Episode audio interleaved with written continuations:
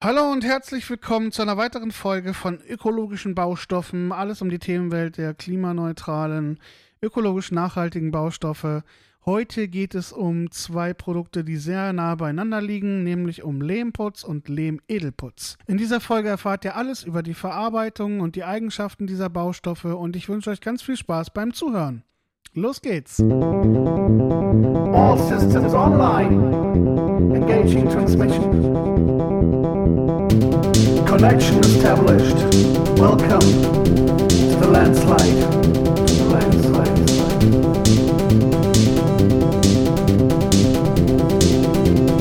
Funk from Hof. You are digitally connected to the backcountry. Auf dem Land wird es früher spät.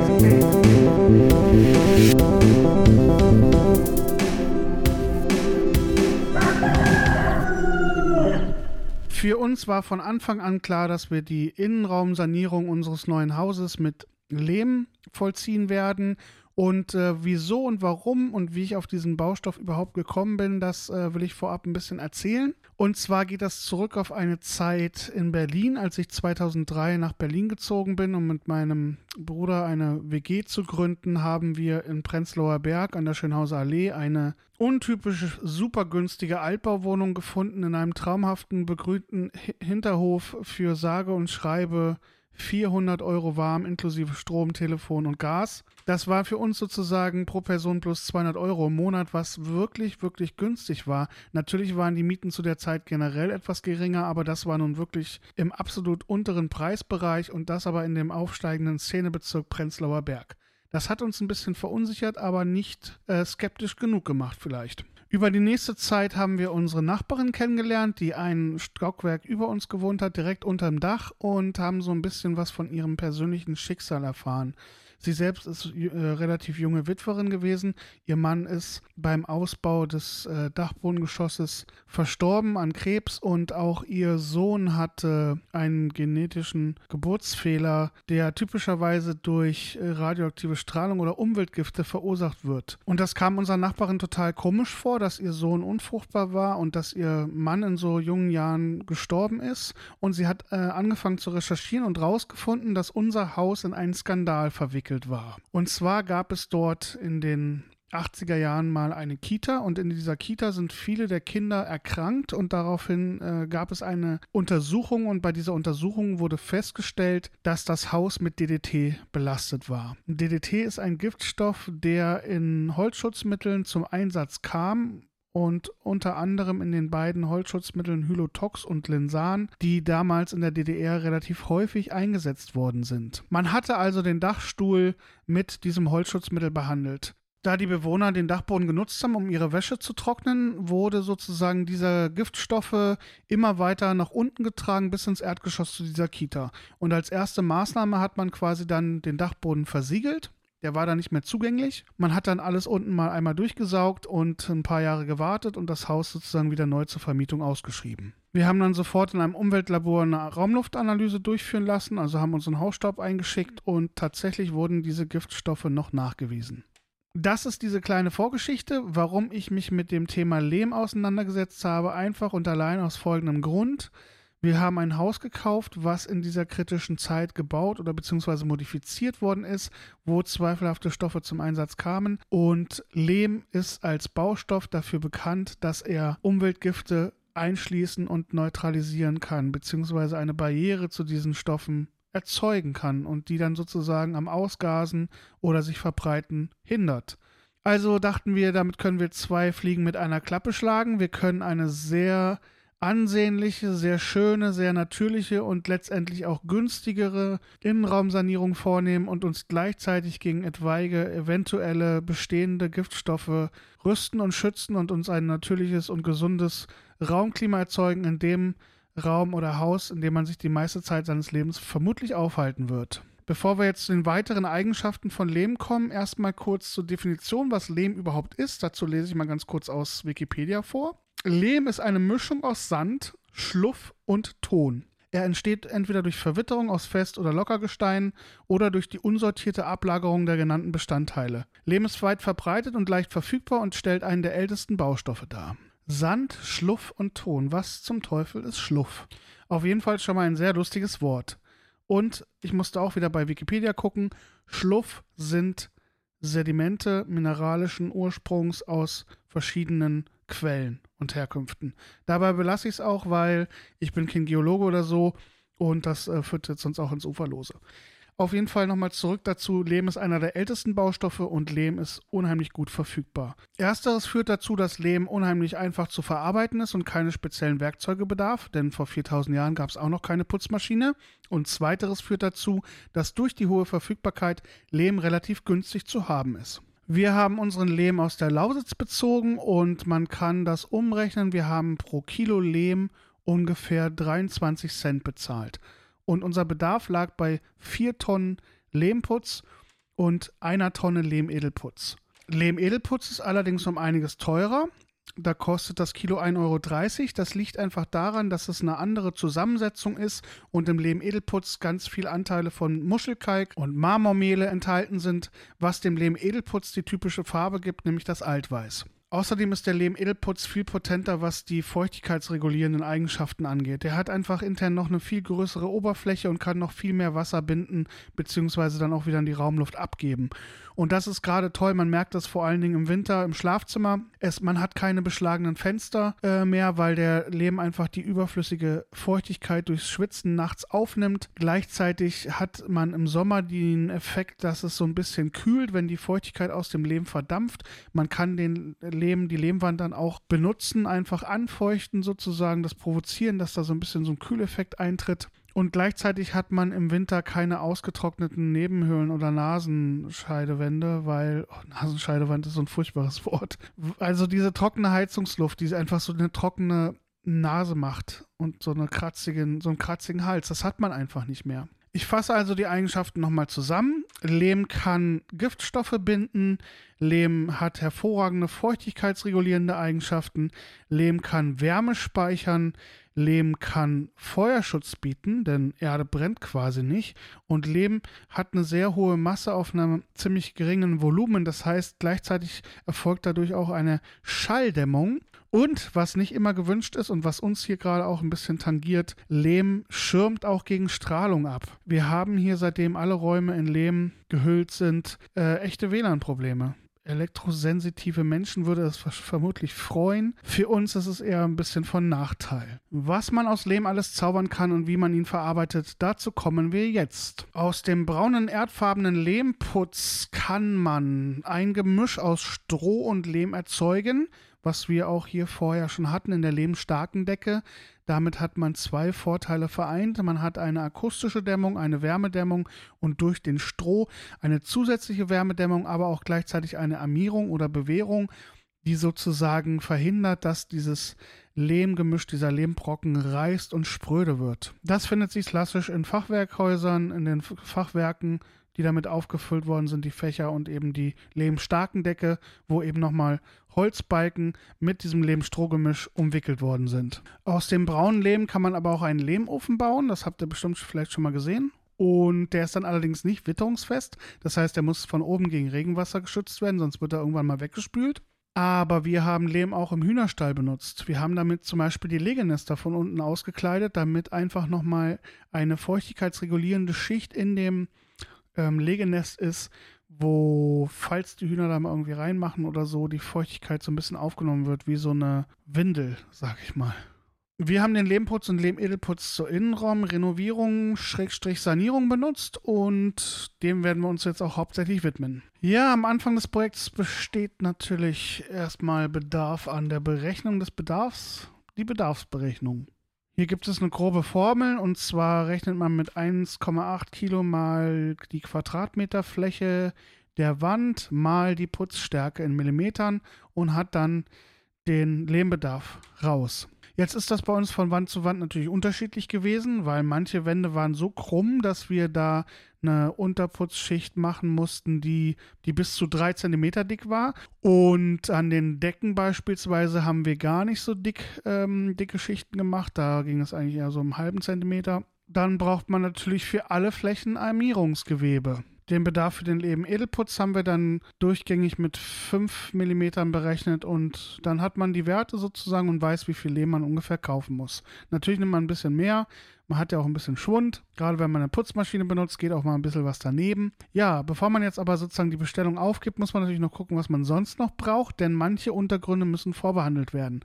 Man kann beispielsweise Lehm nicht einfach auf Holz auftragen, also auf Balken oder so. Da muss man dann vorher Streckmetall rannageln Außerdem sollten alte Nägel oder Metallrückstände in den Wänden versiegelt werden, damit die nicht rosten, weil das irgendwann sonst durch den Lehm durchdringt. Wenn man jetzt zum Beispiel Gips hat, ist das auch ein bisschen problematisch, denn Lehm und Gips vertragen sich nicht so gerne, weil die einfach unterschiedliche Trocknungsgeschwindigkeiten und Ausdehnungswerte ähm, haben, wodurch sozusagen diese Verbindung oft wieder aufgelöst wird mit der Zeit. Das heißt, auch hier muss man so einen Putzgrund anbringen, an dem sich der Lehm sozusagen festkrallen kann. Manche glatten Oberflächen haben wir auch noch ein bisschen mit Fliesenkleber vorbehandelt, indem wir Rillen reingezogen haben. Und in jedem Fall sollte man Tapeten und sowas natürlich vorher ablösen. Wir haben dazu auch mal ein Video gemacht, das könnt ihr euch auf dem Blog nochmal angucken. Das war alles sehr, relativ spektakulär. Man kann Lehm ganz normal mit Wasser anrühren und dann auch mit der Kelle an die Wand bringen. Früher ist das geschmissen worden. Das hat bei uns im ersten Anlauf nicht funktioniert, weil wir den Lehm einfach nicht genug haben quellen lassen und dann auch zu ungeduldig waren. Wir haben uns dann für eine Putzmaschine und Hilfe entschieden, aber wir haben jetzt auch auf Instagram Leute gesehen, die das auf jeden Fall ohne Putzmaschine geschafft haben und es ist auf jeden Fall auch zu leisten. Es ist halt eine Menge mehr Arbeit und dann braucht man auf jeden Fall ein paar Unterstützerinnen und, und Unterstützer und das waren so da Sachen, die wir halt auch nicht hatten. Deswegen haben wir einfach, wir für uns zu zweit haben wir gesagt, das ist uns einfach zu viel, wir, wir benutzen eine Maschine. Den Fehler, den wir nämlich auch gemacht haben, ist, wir sind davon ausgegangen, dass unsere erste Schicht nachdem wir die äh, aufgetragen und glatt gezogen haben, dass die perfekt aussehen muss. Aber so ist gar nicht die Vorgehensweise. Denn Lehm wird in mehreren Stufen verarbeitet. Man bringt sozusagen erst die Opferschicht an, die nimmt ungefähr zwei Drittel der Masse an. Also wenn wir von einem Zentimeter reden, ist die ungefähr sechs Millimeter dick. Die kann etwas krumm und schief aussehen und Risse haben und so weiter und so fort. Wenn die ein bisschen angetrocknet ist, kommt darauf das Armierungsgewebe und dann kommt eigentlich die letzte Schicht vor der Lehm-Edelputzschicht, der Filzschicht, wo man dann schon ein bisschen präziser arbeiten muss und das Armierungsgewebe einarbeitet, weil das im letzten Drittel liegen sollte, damit der Lehm beim Trocknen nicht reißt. Ja, und dann muss man auch eigentlich erstmal warten, denn Lehm trocknet ungefähr 1 mm am Tag. Wenn man jetzt eine 1 cm starke Lehmputzschicht hat, muss man also schon 10 Tage warten das geht dann irgendwann am Ende ein bisschen schneller, wenn schon Wände vorverlebt sind, wenn man sich Wand für Wand vorarbeitet, weil einfach der Lehm sich gegenseitig dann auch die Feuchtigkeit schneller rauszieht. Kann aber auch extrem lange dauern, wenn es beispielsweise draußen ununterbrochen regnet und man durch Lüften einfach keinen vernünftigen Feuchtigkeitsaustausch hinbekommt. Und erst wenn dann die Lehmunterputzschicht getrocknet ist, kann man sie mit so, mit so einer Raspel, ich weiß jetzt nicht, wie das heißt, eine Kelle, aber sieht aus wie ein Raspelgitter, auch nochmal ein bisschen begradigen und wenn das erfolgt ist, fängt man an, den Lehm-Edelputz aufzutragen oder Lehmfarbe. Die Möglichkeit gibt es natürlich auch. Wir haben uns eben für Lehm-Edelputz entschieden, weil er eben nochmal diese stärkeren feuchtigkeitsregulierenden Eigenschaften hat und außerdem auch immer wieder nachmoduliert und repariert werden kann. Den bringt man auch in zwei Phasen auf. Die erste Schicht wird gefilzt, da geht dann noch ein bisschen von dem braunen Lehm mit rein. Das sieht dann ein bisschen dreckiger aus und sobald das wieder angezogen ist, filzt man dann die letzte Schicht drauf, die finale Schicht und die sollte natürlich super schick aussehen, weil wenn die dann trocknet und diese schöne Stracciatella-Farbe altweiß annimmt, dann ist der Raum ja im Grunde fertig. Aber auch wenn da nochmal Fehler passieren, das ist uns auch passiert, ich habe in einem Raum noch eine Steckdose eingebracht und die Wand war so dünn, dass auf der anderen Seite der Lehm wieder rausgefallen ist oder einen Riss hatte. Man kann ihn dann einfach feucht machen mit einem Sprühgerät und dann mit einem Küchenschwamm das Ganze nochmal reinfilzen und sozusagen so reparieren. Das ist also nochmal auch ein weiterer großer Vorteil von Lehm, dass man den nachträglich sehr gut korrigieren und nachbearbeiten kann. Wir haben auch beispielsweise immer die Reste, die am Boden lagen, aufgesammelt und dann einfach nochmal in einen Topf mit Wasser geschmissen, in eine Tuppe und äh, quellen lassen und wieder verwertet. Und die Reste, die wirklich auch verunreinigt waren, die haben wir dann einfach für den Garten benutzt oder für den Hühnerstall. Was ich noch vergessen habe, wenn man den Lehm-Edelputz dann aufgetragen hat und filzt, dann macht man sogenannte Kellenrisse, indem man sozusagen an den Raumecken bewusst schon mal den Lehm mit der Kelle kurz einreißt, damit äh, man sozusagen die verschiedenen Wände, wo sie sich treffen, voneinander löst und da verhindert, dass es einen, einen Dehnungsriss oder einen Trocknungsriss gibt. Zum Schluss wage ich noch ein kleines Fazit. Lehm ist ein ganz hervorragender Baustoff. Lehm hat unheimlich tolle Eigenschaften. Lehm ist nicht brennbar. Lehm dämmt Wärme. Lehm reguliert Feuchtigkeit. Lehm bindet Giftstoffe. Lehm kann man super einfach verarbeiten. Lehm ist fast überall verfügbar. Bei jedem in der Nähe gibt es eine Baugrube, äh, aus der Lehm gewonnen wird.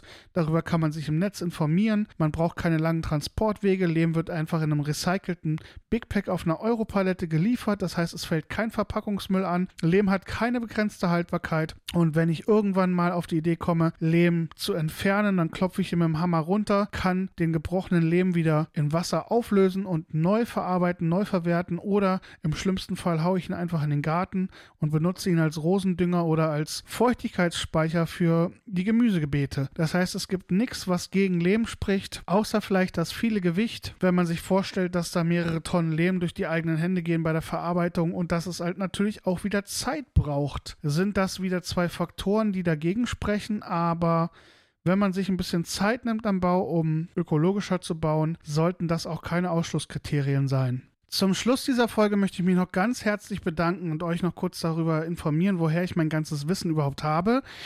Nämlich bei meinem Kumpel Reik, der mit seiner Putzmaschine hier war und uns unterstützt hat und von dem ich eigentlich alles gelernt habe, was ich zum Thema Lehm weiß. Reik ist gelernter Stuckateur und kommt aus der Lausitz und hat daher schon während seiner Ausbildung hauptsächlich mit Lehm gearbeitet und das Lehmputzen gelernt. Ja, und Reik hat das hier echt bei uns mitgerissen und hat uns äh, alles immer haarklein erklärt und mir auch geholfen, damals schon die Instagram-Stories zu machen und die Artikel zu schreiben und hat mir immer alles irgendwie ganz genau haarklein erklärt und da muss ich nochmal ganz herzlichen großen Dank an Reik aussprechen, dass er uns da so intensiv eingeführt hat in diese Kunst des Lehmens. Denn das Internet hält zwar auch viele Informationen und Tutorials und YouTube-Videos zu diesem Thema bereit, aber es ist dann doch nochmal was anderes, wenn man mit jemandem halt zusammenarbeitet und das einfach hautnah miterlebt und miterfährt und alles hinterfragen kann und ganz viele einzelne Sonderfälle hat, die man dann eben gemeinsam bespricht und sich Strategien überlegt und überdenkt. Und Reik hat uns dahingehend auch beraten, wie wir den Lehmputz dann bearbeiten, ob wir da eine Lehmglätte, eine Lehmfarbe oder eben den Edelputz drauf machen. Und da war für uns, wie gesagt, klar, dass es mit dem Lehm-Edelputz vonstatten gehen wird. Und wir sind auch noch nicht ganz fertig mit dem Lehmputzvorgang. Wir haben jetzt ähm, in der Küche Kalktünche ausprobiert als Konkurrenzprodukt zum Lehm, sage ich mal in Anführungsstrichen. Das erzähle ich aber dann in der nächsten Folge ökologische Baustoffe. Und dann steht noch das Badezimmer aus, was wir leben wollen. Und Leben im Feuchtraum funktioniert auch wunderbar. Wir haben es bereits im Gästebad und in der Gästedusche. Und hier kommen auch wieder die feuchtigkeitsregulierenden Eigenschaften zum Tragen. Und im Badezimmer wollen wir dann aber noch ein bisschen weiter experimentieren, indem wir dem Edelputz farbige Glitzer also goldenfarbene Glitzer und blaue Farbpigmente beimengen. Das hat sich Susanne so gewünscht, damit wir sozusagen einen Nachthimmel bekommen, der funkelt und glitzert. Darauf sind wir selber total gespannt und das gibt es aber dann eher wahrscheinlich im Blogbeitrag, also keine spezielle Folge im Podcast. Aber nur nochmal als Hinweis: Der weiße Lehm-Edelputz lässt sich sowohl mit Farbpigmenten als auch mit dem klassischen Lehmputz vermengen und dadurch lassen sich vielerlei Farbtöne und Schattierungen erzeugen. Und ja, ich bedanke mich erstmal fürs Zuhören, für diese Folge wie immer und hoffe, ihr konntet was lernen und äh, fandet es interessant. Für mich ist es immer sehr hilfreich, den Podcast zu machen, weil ich da auch nochmal in die Reflexion komme und für mich die Sachen auch sortiere und dann auch dokumentiere, vielleicht mal für später.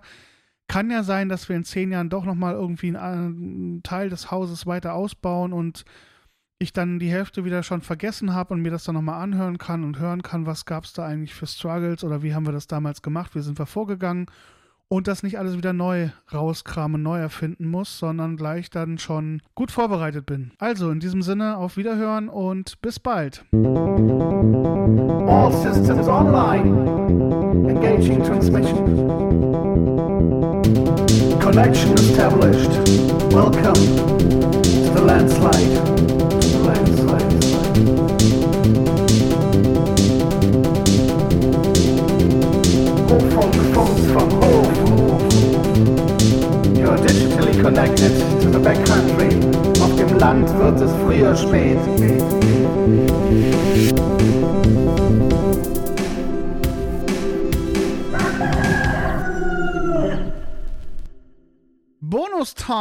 Es ist wieder Bonuszeit. Heute möchte ich euch ein Projekt aus der Umgebung vorstellen, was sich noch im Aufbau befindet, aber sehr, sehr vielversprechend ist und von zwei ganz engagierten, herzlichen Menschen betrieben werden wird und betrieben wird, nämlich den Hof Platko in Platko.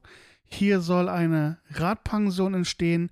Die Ferienwohnung ist bereits fertig. Man kann jetzt hier schon seine Wochenenden verbringen. Und ähm, demnächst soll noch ganz viel weiteres passieren. Wir wollen einen äh, Saunabereich bauen. Wir haben einen äh, Pizzaofen im Bau, wo wir einmal im Monat Pizza anbieten wollen. Wir wollen in den nächsten Jahren hier Singer-Songwriter-Konzerte veranstalten, einmal im Jahr. Wir wollen hier einen Trödelmarkt machen. Ja, momentan sind wir noch dabei, die Nassräume zu gestalten, den Pizzaofen zu bauen und uns der Restaurierung des Gewächshauses zu widmen. Und äh, wir möchten alle dazu aufrufen und herzlich einladen, sich in unsere WhatsApp-Gruppe anzumelden, falls Sie mal Lust haben, vorbeizukommen und hier mit anzupacken und zu helfen. Also wir machen in der Regel immer so Bauwochenenden, wo wir uns mit verschiedenen Leuten treffen und dann tagsüber ein bisschen schuften, aber auch alles relativ entspannt und abends dann gemeinsam Feuer machen, grillen und äh, ja, ein Bierchen trinken und unsere Arbeit und das, was wir geschafft haben, feiern. Dabei gibt es auf jeden Fall immer viel zu lernen. Dazu laden wir alle herzlich ein. Das ist sozusagen heute mal Werbung fürs eigene Projekt. Und nochmal danke fürs Zuhören und bis bald.